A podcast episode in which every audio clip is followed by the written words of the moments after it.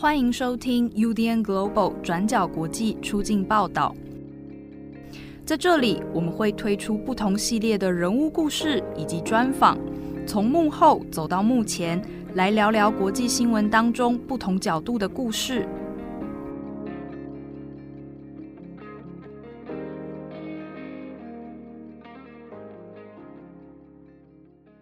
Hello，大家好，欢迎收听转角国际的 Podcast 节目，我是编辑佳琪。呃，这一集呢是我们的转角国际的一个新的特别企划，我们想要来专访一系列关于国际新闻的相关工作者，那也包括说现场的摄影记者或者是跨境的国际记者，那也有新闻系的教授等等。那我们也希望说可以来问一问，到底大家对于国际新闻的产制还有国际新闻的在线有什么样子的想法？那很高兴这一集呢，就是邀请到的是我以前在正大新闻系的指导老师康廷宇老师。那康廷宇老师呢，他同时也是我们转角国际好像算是蛮古老创始的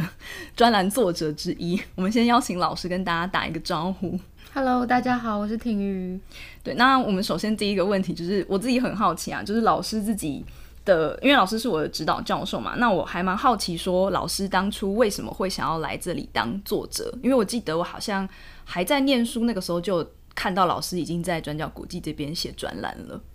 这个就是好像没有一个很宏大的故事，他好像是，总之就是创办转角国际的时候，有个朋友刚好负责这个项目，然后就被找进来写，所以一开始完全就是一个因缘际会这样子。嗯，那在这边写的东西是不是其实也跟老师的研究兴趣有关？因为我印象中老师是做性别还有跨国研究的领域。对，我的好像最早期写了几个是关于国际迁移的，嗯，然后后来也写一些有关新闻产制的一两篇，接着就是。只要有关那个牛津大学的事情，就是我的母校，就有人问我说那个要不要写这样。对对对，像前阵子有 Q 老师一提，就是在讲那个牛津大，也是英国很多就是俱乐部、高级俱乐部里面的那个女性可不可以申请会员的问题。对对对对对对，这个是佳琪赛 题。我们之前有很，嗯，我们之前有很多很有趣的题目想 Q 老师，但你又太忙。哦，总之好像我觉得好像是呃性别跟国际迁移，或者是性别跟那个英国，嗯我觉得被 Q 过来。像之前有一个也还蛮有趣啦，以以后未来有机会我也想做。就我们那时候在讨论那个中世纪女巫审判，就是在现代还有一些新的，比方说帮当时的那些历史做翻案啊，或者一些讨论，我们也觉得蛮有趣的。啊郑红他自己也蛮有兴趣的。好，就是历史的那个视角，好也可以，也可以。还有那个之前有那个女女力，那个玛丽毕尔德那本书的的评论，哦，对对对，那个是连经，那其实是一开始是连经邀请写序的，嗯，然后后来有帮他们讲了几场那个书的发表这样子，然后后来就被收收过来，嗯，对了，我自己觉得老师的专栏都很好看，感谢感谢。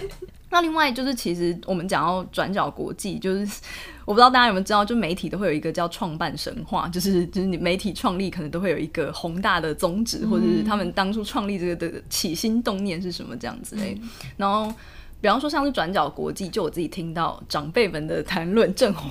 就是他们就会说，转角国际当时也是因为联合报在做线上想要转型的时候，他们就是想要触及更多的年轻人，所以发展很多子媒体。那其中一个就是转角国际，因为他们说想要有点像是要增加年轻人的国际观等等这样子的。对，那我自己就还蛮好奇，说到底。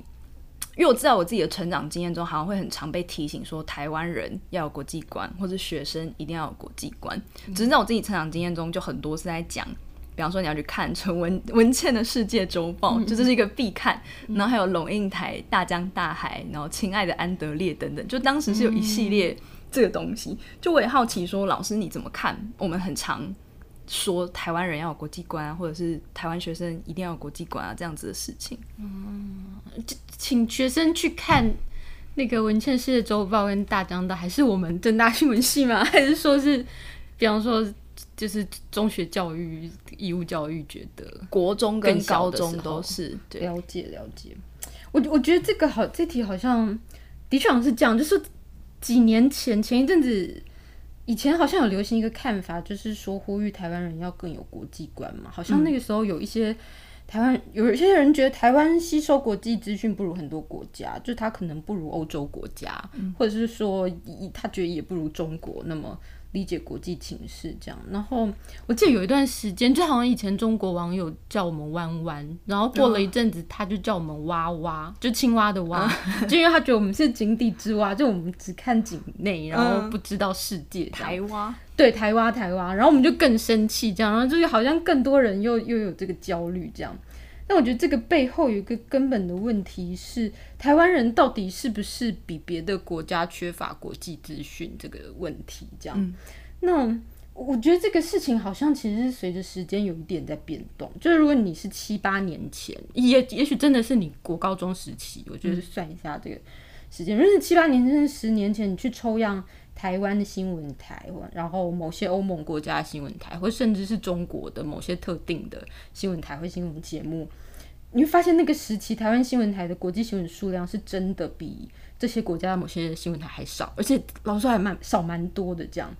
然后那个年代，我觉得我听过新闻系老师跟那个线上记者讲过一个很流行的说法，叫做有两种新闻是那个收视率最差的，一个是译文新闻，然后一个就是国际新闻。就他说这两个是那个叫好不叫座，嗯，然后是精英的小众的，就是精英品味这样子。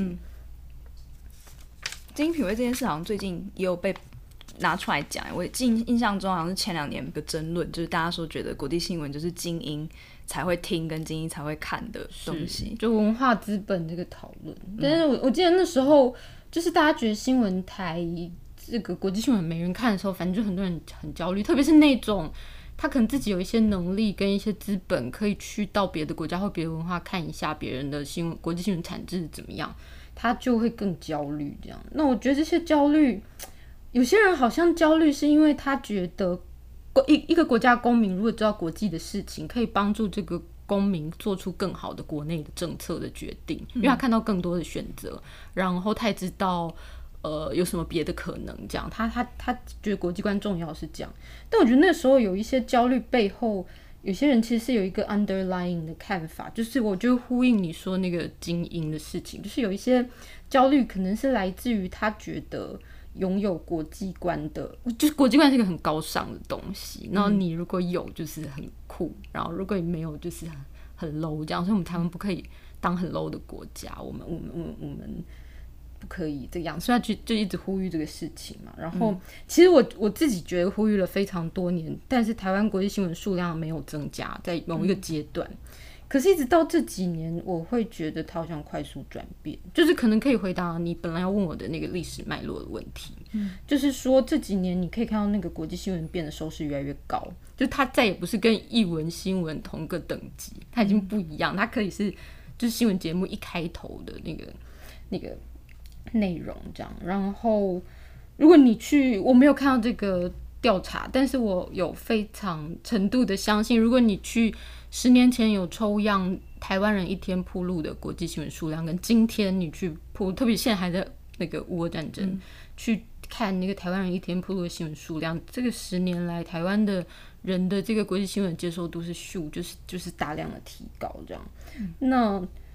我我觉得台湾现在媒体比过去多出非常多国际新闻是非常自然的事情，它它是随着台湾在国际政治里面角色的自然变动发生。就是曾经一度台湾就是国国际孤岛这样子，然后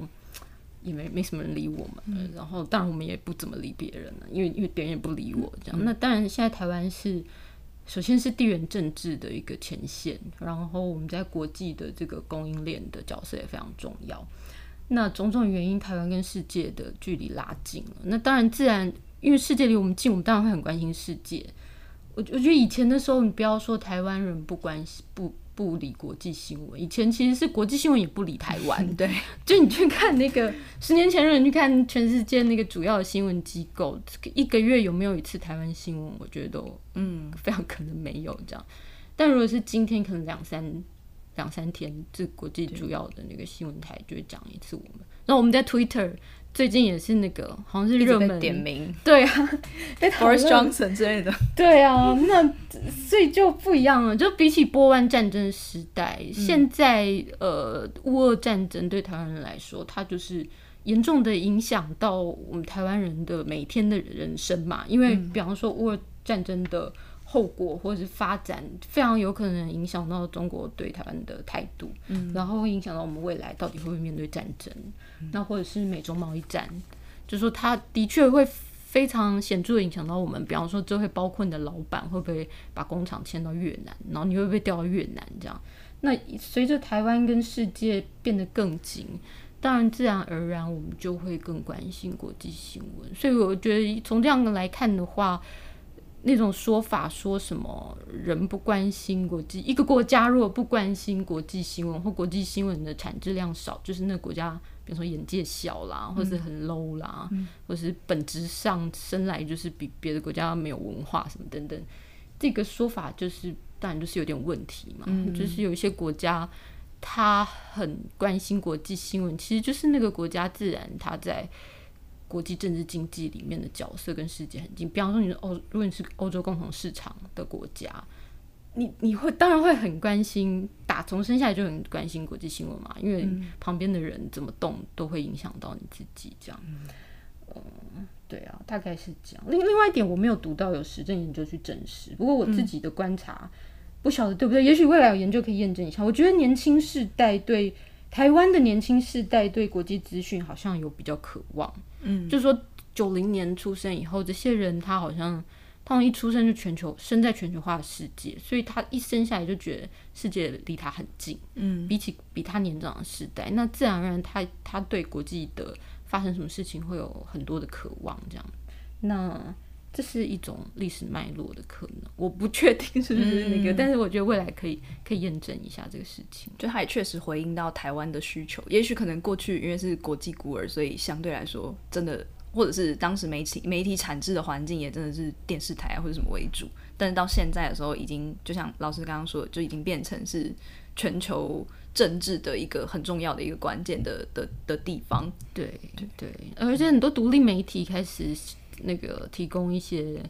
那个国际新闻资讯，那传统的新闻的机构。嗯，比方说报纸啊、电视台，它其实也是大量增加国际新闻资讯，就反正就是好像资讯越来越多了。所以如果你在今天说台湾人没有国际观，我觉得这个事情呃很多人不会同意。对，我还有一个数字可以 feedback，就是我来转角以后，因为我首先接的工作项目就是 daily podcast，就每一天做一些国际新闻嘛。我刚来的时候一直到现在，其实大概这一年半的时间，整个收听数量是翻了。两倍哦，是成长 两百 percent，就是跟我刚来的那个时候不一样。当然，一部分应该是因为 podcast 热潮，但是一部分也是因为一直真的有很多区域冲突。对啊，那另外我也有一个好奇是说，很多时候在看。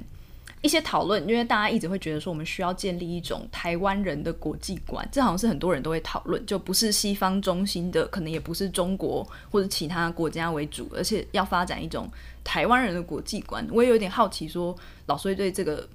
概念会有什么想象吗？或者你你你怎么看这样的问题？我觉得这题超难答，我我我很不喜欢说，嗯，某一个国家的人。包括要建立什么样特定的国际观，以及什么样特定的史观。嗯，我觉得这个应该是我们要提供大家好几种版本。那你透让人，或者比方说，如果是教育者，我希望让学生自己去思辨哪一样的呃史观，或是甚至是国际观，你觉得是伦理上是正确的，事实上以及逻辑论证上也是没有问题。这是我觉得是。我希望养成好的公民是他自己可以做这个判断，所以我很不想 回答应该问题。我懂，但是我我觉得可以回答的是不，我不太知道怎么回答应然的问题，但我觉得我可以回答一些实然面的问题，就是说人的对国际资讯的好奇，就是国际观可以分成几种，或者说人对国际资讯的好奇，呃的类型有哪几种？这样，其实我我我一直以来观察，我觉得其实是有一些。不同类型，不是每个人看国际新闻都是出于同样的动机。比方说，有一种就是我我觉得可能会比较像你提到那个文化精英类型的阅读跟观看，就是他他喜欢他非常喜欢看国际资讯跟国际新闻，因为他爱智，就是爱智慧的爱智，他就是喜欢那种世界上新奇有趣的资讯，就算那些资讯完全不会影响到他的人生 whatsoever，、他还是他就想知道，纯粹就是爱智慧这样，这种也是有这样。不过我我觉得在这几年的台湾，这种类型好像不是很多数，好像绝大多数的读者或是听众或是观众，他多少他对国际新闻感兴趣，是因为这个国际新闻会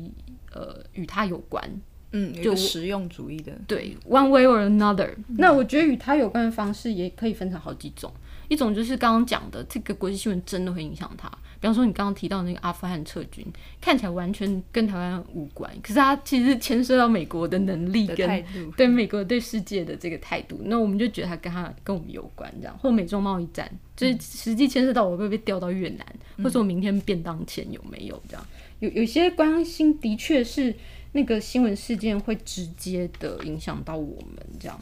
那有一些。我觉得有一有一另外一种类型的对国际新闻的关怀是，那个国际新闻事件好像没有直接跟我们相关，但是我们会在意它，是因为我们有一种借借镜的想法。就比方说我我很关心希腊，他怎么处理他的年金改革、退休金退休金的制度。希腊怎么处理他的退休金制度，其实对我的影响很很小，直接影响只是好像没有这样。但是我仍然会关心，跟想要阅读，跟想要知道有这个知的兴趣。原因是因为我们台湾可能面临非常像的东西，比方说年金非常的危险这样。然后呃，我我想看别的国家怎么解决，然后来想想自己这样啊，或者是你比方说我我会好奇英国怎么解决少子化，所以我想看看日韩少子化到底多惨。来看看，相比一下我们台湾是什么问题，我们拿出了什么对策？这样，那当然有一种对国际新闻兴趣是这样，就是借镜式的。嗯，而且好像我觉得经过疫情，好像有一个更明显的那个很快速的感觉。就比方，因为疫情是一个很急速改变的那个东西，所以那时候不是大家就一直在讨论说，哦，哪一个国家用了什么措施，或哪一个国家用了什么样的检测，或者是我们的那个防疫的政策是不是要松绑，或者什么？其实很多时候，好像你真的只能看着其他国家怎么做来考虑自己的一些方式。对啊，对。另外还有一个就是借镜这个东西，我也有跟我朋友讨论过。就我们好像觉得说，会想要从国际新闻中找到自己的定位。其实我朋友用一个很个人的感觉，他就说，你本来就是你在知道自己是谁的时候，你一定是从旁边的人是谁，或旁边的人怎么看你这件事情来奠定。他说他觉得国际关系也很像，或者国际新闻也是很像。就你很从容易，你会很自然的想要从国际新闻里面去找出。我是谁？我可以做什么？或者是我我为什么现在在这个地方，或我想要去哪里？就这好像是一种很本能的事情。只是我有时候在做这些新闻的时候，我也会想说，有时候这一种借镜到底是不是可以真的这样子使用？或者是我那时候跟郑红讨论是，我觉得会不会有一点，比方说像是苦难的挪用或是凝视？当然，比方说像是阿富汗或是乌俄战争，我们一定从中可以判断出一些。像是美国的态度啊，或者是大国在小国旁边的这种胖虎大熊的脚本，我们可以怎么处理等等。那我也会担心，这会不会是一种苦难的挪用？我我想要先呼应你刚刚讲的那个，有有时候我们看国际新闻是在想我们自己是谁，然后跟别人对。对照这样，你这个让我想到我最近读一个很有趣的研究，嗯，就是他说，而且跟你刚刚讲那疫情新闻有关。他说中港台很有趣，就是他们都会用自己的防疫政策跟其他国家的防疫成果对比，然后然后在网络上产制一些。国族主义相关的言论，然后台湾就是会说，你看台湾的防疫政策很棒，然后跟中国的不一样，中国就是资讯不透明，然后显然就是你看，然后所以他们就会很惨，所以显然台湾跟台湾是文明大国，中国不是，然后台湾是最棒的这样，然后中国就是用他自己的防疫政策很严，跟美国就是注重人权，然后个人的这个独立性跟自由，然后就。就可以不戴口罩或者怎么样，不知不知道，就他们至少他们觉得是这样子。然后来说，你看，就是中国的那个中国思想还是最强的，然后美国这种啊自由主义、个人主义就是很弱的。然后可见这个中美的对峙，美国这种落后思想一定会腐败掉，中国最后会赢得胜利。上面还有那个健康码，就是什么去哪里要扫，就是扫，然后要绿色这样子。对，然后香港就会说一个很类似，就是说，你看我们香港的前一阵子，当然不是最近，就是说前一阵子的这个。防疫很好，然后中国的都很崩溃，然后而且我们的防疫的方式也不一样，中国好像。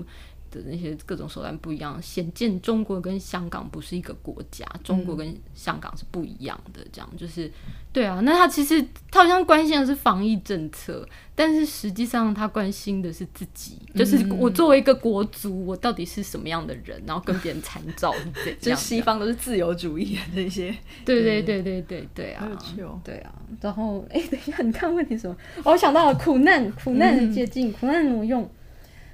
对啊，我刚刚有是，反正我们刚刚讲到有一种关心国际新闻，它是借镜式的。这个借镜当然很多时候是苦难的借镜，比方说我看别人家的少子化，我看别人家年金崩溃，然后我看别人家那个性侵新闻跟战争新闻，这种时候当然是一种苦难的借镜，就是我看到别人国家的苦难，然后来想想我自己国家的苦难要怎么救，或者我我自己国家到底有没有这个苦难。然后来来定位那个我自己的国家事项的位置，所以我会觉得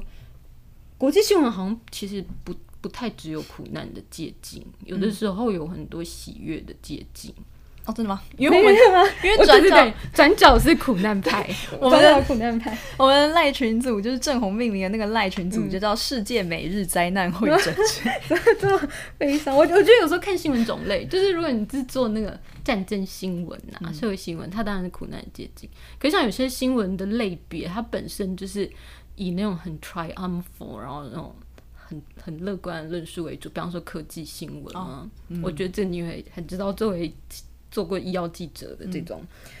对啊，所以如果你看那个国际科技新闻，很多都是这样哦，美国就是什么 AI 解决了人类某种麻烦，哇，那我们台湾是不是也可以这样？就是。一种喜悦，然后正能量的借镜，这样或者是什么哦？NFT 在那个美国有什么很酷的挪用？哇，这是超新！然后科技要拯救人类，然后哇，那我们台湾可以跟上，或者是说什么节能？某个西方国家有某个节能减碳的科技，然后哦，我们台湾也是科技大国，我们是不是可以跟上？这样子就是这种非常科技乐观论的叙事，科技带来救赎，人类进步这种，你会在。所以有很多国际科技新闻，它会是喜悦的借镜，这样。但我觉得可能不是转角，但是会在那种传统新闻媒体里面，因为传统新闻媒体科技新闻本身，它就是会充满，它很少讲苦难。虽然科技明明常常带给人类苦难，可传统媒体的科技版基本上是充满那种胜利、人类胜利的叙事。哇，就如果是星耀的新闻，他就会说哇，这个。这个新药渴望解决人类什么超级困难的疾病，这样子，他他，但他不会传统的科技版面，他不会提到，比方说这个新药的临床实验在印度有什么伦理问题，他不是他的这个，他是整个类型的新闻不不比较不流行这个东西，当然也慢慢的也会有新闻媒体关心，比方说像某某个新药的研发过程带给人类什么苦难，比方说你在。印度没有取得人家的同意就做怎么样做实验，呃，但他不会是在传统媒体的科技版，也许转角会关心，或是报道者会关心这样，但是有有新闻中还是有一些文类是超级乐观，然后产业内对产业产业，然后喜欢借鉴别人的成功这样。那我觉得苦难的叙事有它的问题，喜悦的叙事借镜也是有它的问题，就是。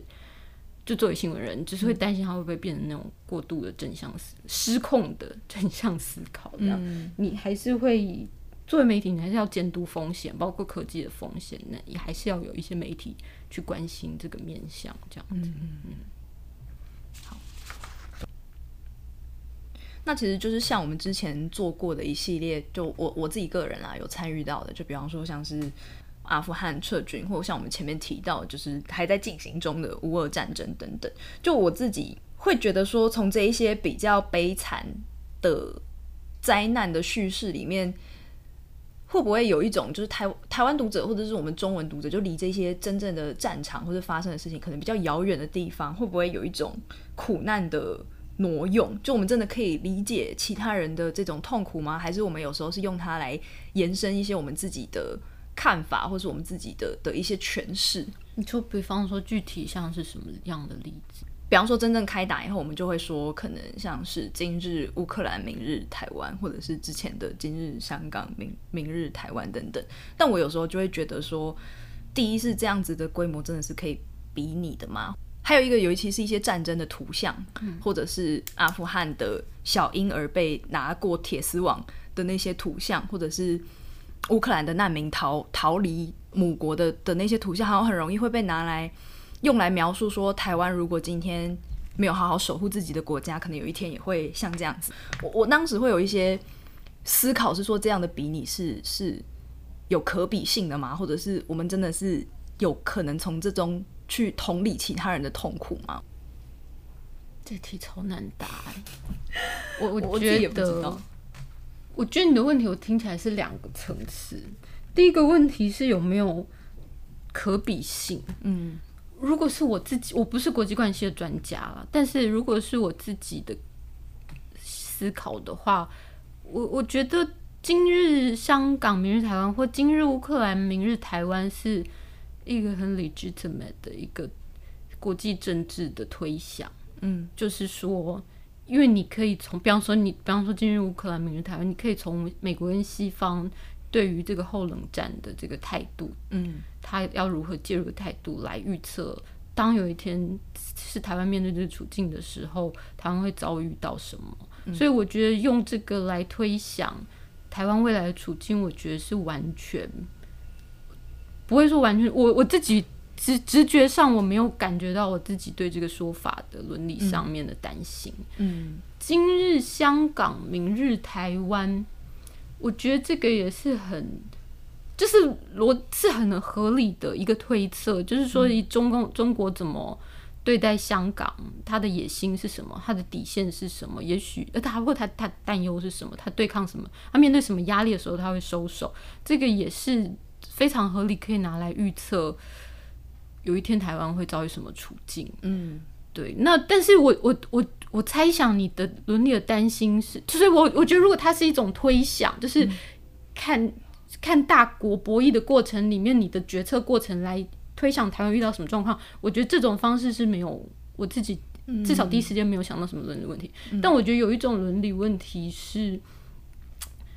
你是不太在意别人的痛苦，嗯。但是你觉得这个口号很响亮来，可以来帮助你在台湾内部的议程，嗯。或是你个人的利益，嗯。不管是金钱的或者是 fame 的，我们如果我们写作者或者是记者，其实重要的是 fame，嗯。然后比方说流量这样什么之类的，然后。如果是，所以我我觉得动机跟这个论述的细节是关键的。就你有没有先去同理他人的痛苦，或了解那个力痛苦的脉络？这样，对比方说你，你目的就是你写今日香港，明日台湾，你是为了要赚流量，你看、你看到这个标题就有流量，然后你个人的 fame，你个人的名名名声，然后什么这个这个动机就当然本身就是不伦理的。诶，如果你有这个动机，你的论述还有你的那个文章的架构，会看得出，会会有一点这样的感觉。所以我觉得有时候是不是这个文章的，比方说叙事跟论述的细节，嗯，你的你的动机具体是什么？我我会觉得还是是不是有一点差异？就是说，的确它是苦难，但并不是呈只要呈现苦难，它在伦理上的评价就是一样的。我觉得重点好像是如何，对不对？如何呈呈现苦难，以及你呈现苦难的动机是什么？我我觉得这跟我们那个做社会科学研究是一样，嗯。就我们一种伦理的反省是，因为我们常也要常常去报道权力边缘的人，那最后你会被很尖锐的质问，你报道他是因为，比方说你可以升等教授，然后哦这个人你没有报道或怎么这么苦难，然后你就会得到 credit，还是你报道他是你觉得这个东西可以让他的苦难或连带周边有可能受到苦难的人可以避免苦难，而正在受到苦难的人，他苦难可以被减轻。嗯，你如果动机不一样，你那个呈在线跟呈现的内容会有点不一样。嗯，那我觉得是这个细你如何呈现苦难的细节，这个才是决定伦理的关键。嗯，好像是这样。还有你可能想要为他带来怎么样的影响力，或者是改变，这样，对啊，对啊，对。如果你的动机是，比方说呼吁台湾可以早早早一点思考，万一我们是这个状况，对方非常有可能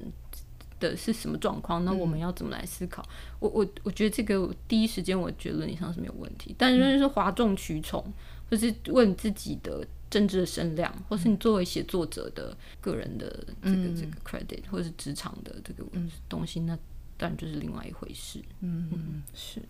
那另外像是我们刚刚也有提到说，就是苦难新闻的叙事，其实我自己在呃新闻工作里面有观察到说，像是最常见的就是一种性别暴力的这种国际新闻的描述，其实是很常见的，而且其实台湾的读者反应是会蛮强烈的，尤其我自己观察到最多，比较像是中国、印度还有南韩，就是这些地方的性别暴力问题，就是台湾的读者反应会很激烈，就比方说南韩 N 号房，或是很常见的一种。印度性侵之类的新闻，就是老师自己在静好听的 podcast 里面有提到印度性侵的一种背后的那个新闻的叙事逻辑是什么？那我自己有点好奇，说在这样子的这种性别苦难的报道当中，你怎么去看？比方说，下面会有一些台湾人留言，就说台女好幸福，或者说台女在中东都要被荣誉处决等等，就是会有一些。我我自己看了会觉得很很不太开心的一些一些评论，就是你怎么看这种性别暴力的国际新闻的的的在线？嗯，我觉得就是说，每当有这个异国的性侵新闻。然后下面会回说台台女已经很幸福了，台湾女权过高这样子。为什么喜欢韩国就赶快去韩国啊？对对对对 对。然后，但这个读者或者是观众的回应非常的，有时候令人非常的气馁，或或是各会有时候会生气。对，看我当时的情绪状况，反正就是负面情绪，对。不过我觉得作为新闻的工作者，或是文字的工作者，或是任何媒体内容的工作者，有时候我们论述的形。形所是可以有一点点去引导这些读者的回应的，这个不是我，这是我读一些呃研究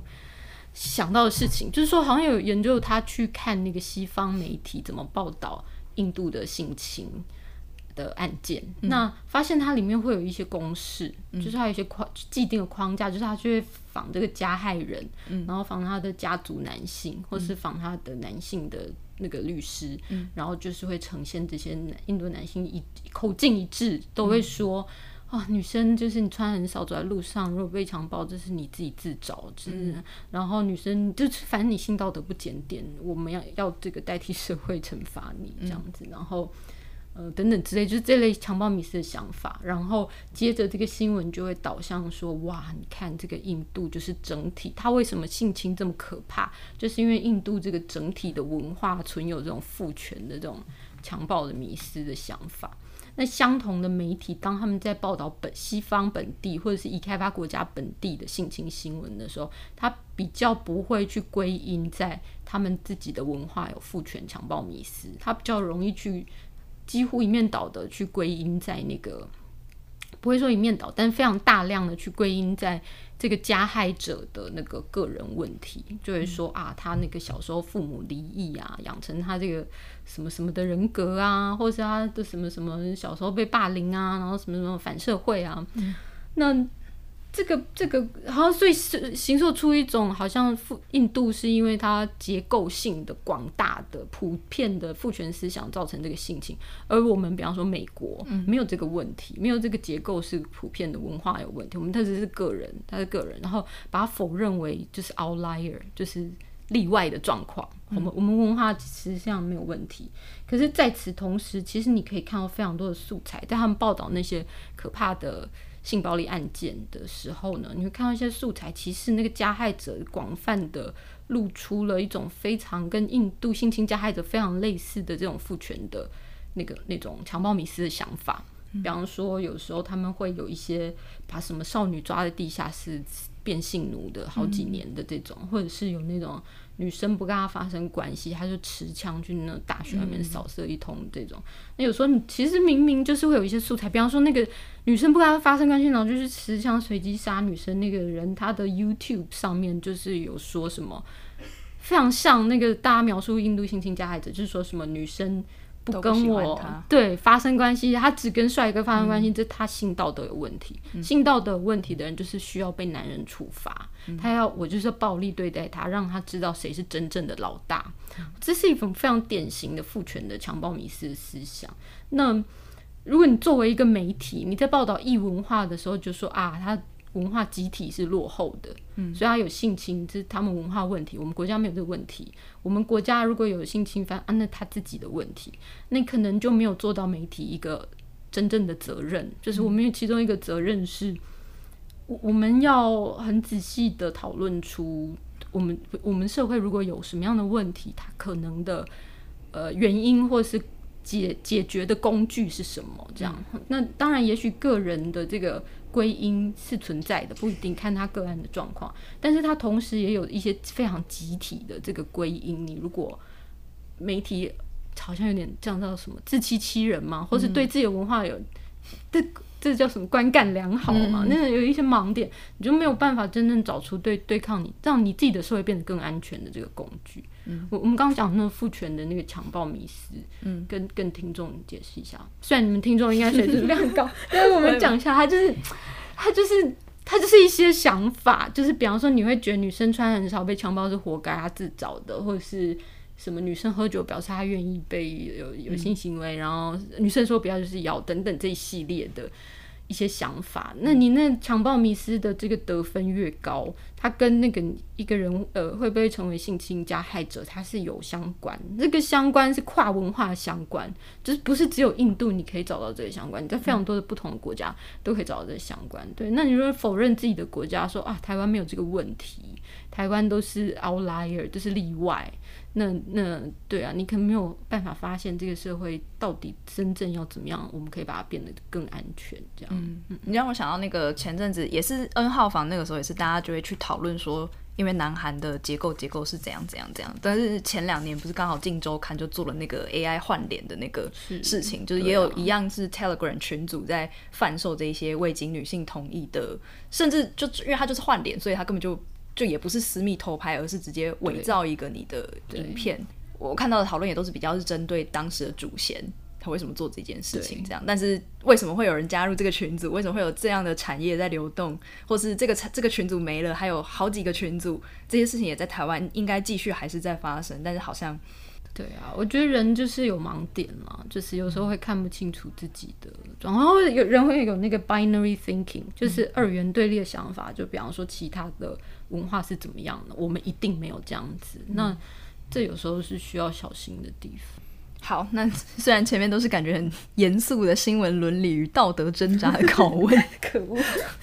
我从来没有想过我会有一天在这里这样问老师问题。哎，我们上学的时候新闻伦理都是最没有人要听的课，我们但他们聊这个倒是没有收听啊。你有教过新闻伦理课吗？没有。嗯嗯嗯。好，那最后其实我们自己也想要问一些我自己好奇的啦，就是老师你自己除了是教职，就你是一个研专业的研究者嘛，那你同时也是专栏作者，那你我也知道你在筹备就是静好听的新的 podcast 节目，就你已经做了两季，现在在准备第三季当中。那我知道我自己很好奇，就是当老师已经这么累这么辛苦，然后为什么你还想要做一个面对大众的写作者或是传播者？谢谢你帮我宣传节目。首先，嗯，我我觉得我一直都很喜欢做科普写作、科普知识传播。然后，其实我觉得会有一个人会成为社会科学家，应该都是同样的目的跟理想，就是他可能内心有一个，他想用知识来帮忙改把社会带到更好的地方，至少是他自己理想中的那个更好的地方。这样。那但是有时候你如果写那学术论文啊。嗯，他就是 他就是五十个人引用，你就是花了非常多时间然后，然后他就是五十，而且五十个引用在我们那种社会科学执行研究里面算蛮还蛮好的引用，这样。那有时候你就是会觉得哇，我花了这么多时间写了一个我觉得哦应该对社会很有帮助的事，然后只影响了五十个，而且而且有时候你没有影响，你影响的还不到五十个人，因为有些人引用来是来骂你的，所以那个写在文献回顾那一章而已。对对对，影响可能也不到五十个人。那有有有的时候会有一些自自我怀疑或者是焦虑的这个时候，嗯，就是你会想说那些知识真的有好好拿来帮助社会改善社会那。所以有的时候社会科学家就会觉得科普的写作也是一种跟社会接触的管道，因为他因为他一次接触的观众量很大，你可以把这个知识带给有兴趣的人。那有兴趣的人，他当然有各种各样创意的使用，那也也可以说服一些也许对你的版本的理想的社会不本来不一定认同或抱持怀疑的人，这样。那对啊，所以所以我觉得社会科学家基本上应该是会把科普写作当成另外一种改变社会的管道。那所以所以其实跟你做这个职业的初衷是差不多。我我觉得好像听过不止一个社会科学家讲非常类似的事。好像就是如果你问他说，如果你不做研究，然后不当教授的话，你想要做什么？然后他们就会说，我想要当记者，或者说我想要去写作。然后我觉得原因应该是非常相像的。其实因为他就是觉得，我我想当一个知识的传递者，或是用知识改变社会的人。嗯，那他可以是做研究的人，也可以是记者，也可以是作家这样子。嗯，那你自己觉得说当教授这件事跟当一个写作者，或是可以说老师 podcaster 吗？就是很时髦的字，就这样子。这两种身份，就对你来说有没有什么不同？就你可能一个是面对的是学生，一个面对的是你不知道是谁的面目模糊的读者之类的。你会觉得有没有什么不同，或者你会害怕读者吗？不害怕读者，不，好像不会。我我觉得我这个写那个科普文章，或者做声音节目，像 podcast。或者上一些电视节目以后，呃，电视节目好像还好，就是这些网络的这个频频道跟平台，我我我觉得跟当老师比起来，好像那个做科普的内容以后有点变成那个流量魔人，就是说你也是要负责流量？没有没有，我没有，他没有没有人给我这个压力，但是就是说你写东西说话会在意流量，但我觉得这个东西对我有一个我自己有观察到正面影响，就是我的这个流量焦虑。就我觉得开始做这个 podcast 跟写作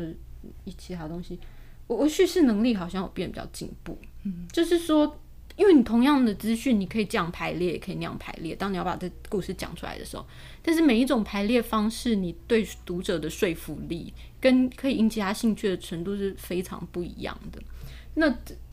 你在这个数位的平台上，你面对读者的回应是非常及时的，而且那个。读者都是匿名，所以他们讲话就是超直白。我常常会还蛮害怕听众跟读者的，虽然一方面也感谢他，但一方面有时候也会有点紧张，有时候太凶这样。嗯，呃，没有读者没有太，就是说正向的督促我们的严厉的态度。对对对对对，很谢谢读者。呃，但是我会马上可以知道什么东西说服力不够，嗯，什么东西或怎么讲。呃，说服力会增加，然后或是至少它引人入胜的程度会增加。然后我我觉得，如果纯粹教学，这个 feedback 的速度是比较慢的。嗯，就因为我觉得这他是会给老师太多的权威，所以我不会遇到有人，如果我真讲话讲某一趴就是超没有说服力，或是很无聊，你就是很想睡觉。不会有人举手说老师这个没有意义，这一段没有意义。他会去那个教学评论的那个评鉴平台吗？对，但我觉得有 学生又很善良，就是他也不会说重话这样子，也不会像那个匿名读者一样，对，这么严厉。那呃，但是教学你会。你要知道这个 feedback，你要很长的时间累积。比方说，哦，今年、明年怎么这个好像学生还没有完全理解这个概念，我要换一个方式。它是非常非常缓慢，然后学生又非常的温柔跟温和，不会不会严厉骂你这样。对，那那个 feedback 就会比较慢。嗯，那我有一次被那个赞美，被大师赞美说：“哦，康老师，我觉得你讲故事的能力好，很不错。”这样子，被那个你知道谁吗？就是。他他说我叙事的那个林元辉老师，就是那个是他来听你上课，还是看听看你的节目，还是？就是我有一次必须要对大家讲一下我研究在干嘛。那其实是应该本来好像是应该很枯燥这样，但因为我经过那个流量的训练，我就不想，我就想办法不能把它讲的很枯燥。现在这个。吃饱饭下午这样子，理理应要睡着，就睡着人好像蛮没有很多这样。然后对林元辉老师是我们那个哎，是我们台湾报道文学的大师，这样，所以被他说很会说故事，我整个就是士气大增。然后我就 有可能他是客套，但我就是当真，然后我就是去检讨一下，不是检讨，就是想一下为什么我我对我从我开始对人说话就当老师以来，嗯。我到底是怎么慢慢改变我的这个叙事的能力跟方式？后来我觉得其实是写科普和做科普这个事情，嗯，好像让我改变的速度蛮大的。嗯，我我我我觉得有一个要补充，就是有一个要以正视听的地方，就是说，就说在意流量还还是还是要有平衡跟底线。我一定要强调这，因为我们在学校都会跟学生说啊，你不可以被流量绑架这样子。对他不是说在流浪，我的意思不是说你你要妥协你的文章品质，不是说好像比方说有一个议题你觉得很重要，你你觉得这个社会应该要知道，但是你又知道读者对这不感兴趣，所以你不做，不是在流浪者，不是这个，而是指的是。即使一个议题，我知道大方向上读者不感兴趣，我现在有对自己有比以前更多的自信，知道我怎么写，可以把它跟我读者关心的事情关联起来，然后让它变得更有说服力，或至少让你更有兴趣，稍微比以前更有兴趣去读它。这样子，我我我觉得我的这个流量的焦虑好像比较是带这个方向。那当然，在意流量也不是指你要写一些很明显品质很差的东西，比方说钓鱼的那种嗯标题党那什么。吃了这个千万人惊呆，这个当然也不是要牺牲品质，就是说流浪焦虑，呃，可能还是要跟这个品质有一些你你自己的品质把关，还是一个前提。这样怎么样在不影响品质的情况下，把故事说的更能面向更多人？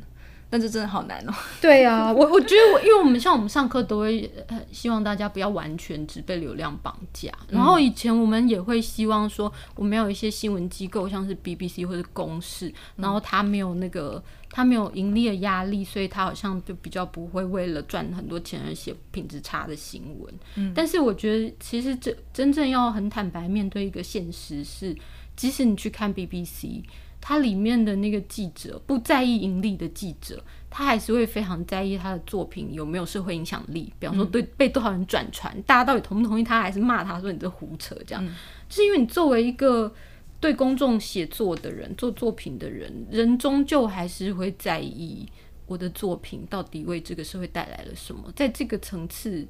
跟意义上。我觉得好像很少创作者是完全不在意流量或是读者评论的，这也许可以解释你的那个焦虑。那是是这样吗？还是说只只是我们修行不够，别人的修炼比较高？我觉得是哎，因为我觉得很多时候写作，当然一方面它对我来说是一份工作，但一方面也确实有一些，比方说自我实现的成分在。就毕竟工作可能多少还是要有这种。成分在你才有办法做比较长久嘛？对，我觉得我觉得是这样，所以会期待有 feedback 或是能产生什么影响力。就是我还会去看分享的人，就是那个引言都写什么引言，就是有时候你分享 Facebook 不是你还会加一段，比方说这个作者都在乱写，或者是说这一段写的很好，我都会去看了解。那有那有那应该有鼓舞的。有时候是批评，有时候也是很鼓舞嘛。对对啊，我觉得传播，我觉得传播相关科技毕业，然后后来留在传播产业工作，很多很大一部分的人是类似这样，就是他不是只是他这个工作不是只是找一个饭吃，他也非常的在意他文章到底有社会有没有有没有有没有影响社会这样。对对啊，那我那我觉得像这种状况，我们真正的修炼并不是。不要被流量影响，就是因为这是现实上是不太可能，而是我们对这个流量的焦虑，可能要跟我们自己的对社会的理想，跟对文文章的品质中间有一些把关，跟跟在意，不包括有的时候是我觉得关联到我们刚刚讲的事情，包括反思你这个你这一次写的这个内容，你追求流量的。目的是什么？有的时候你追求那个流量，你是追求个人的名名吗？或是个人的成功，或是影响力？有的时候你追求流量，是你这个流量是的确可以改变这个你在意的这个事情或某些人的困难，你写写作或报道对象的困难。那我觉得有的时候会要必须非常小心的反思，你在在意这个流量目的是什么？因为你不目的不一样，你写出来的东西内容其实是会。不一样，那那个东西可以读出来，这样，然后跟我们做研究的那个反思动机是，我觉得是很很像的一个事情。对，我有时候也会觉得写东西有点像是在做一个更精简版的小型的研究，就是真的真的有点像是在做这个，但当然没有办法像做研究那样那么专精的去去沉浸在一个一个田野或一个议题很久这样。对，这也是我未来想要尝试的东西啊，是吧？还在媒体业的话，你就要写一个做比较深度的，对，或者是研究室调调查室。但想做跟会做好像也是有一个距离。可以，可以，可以。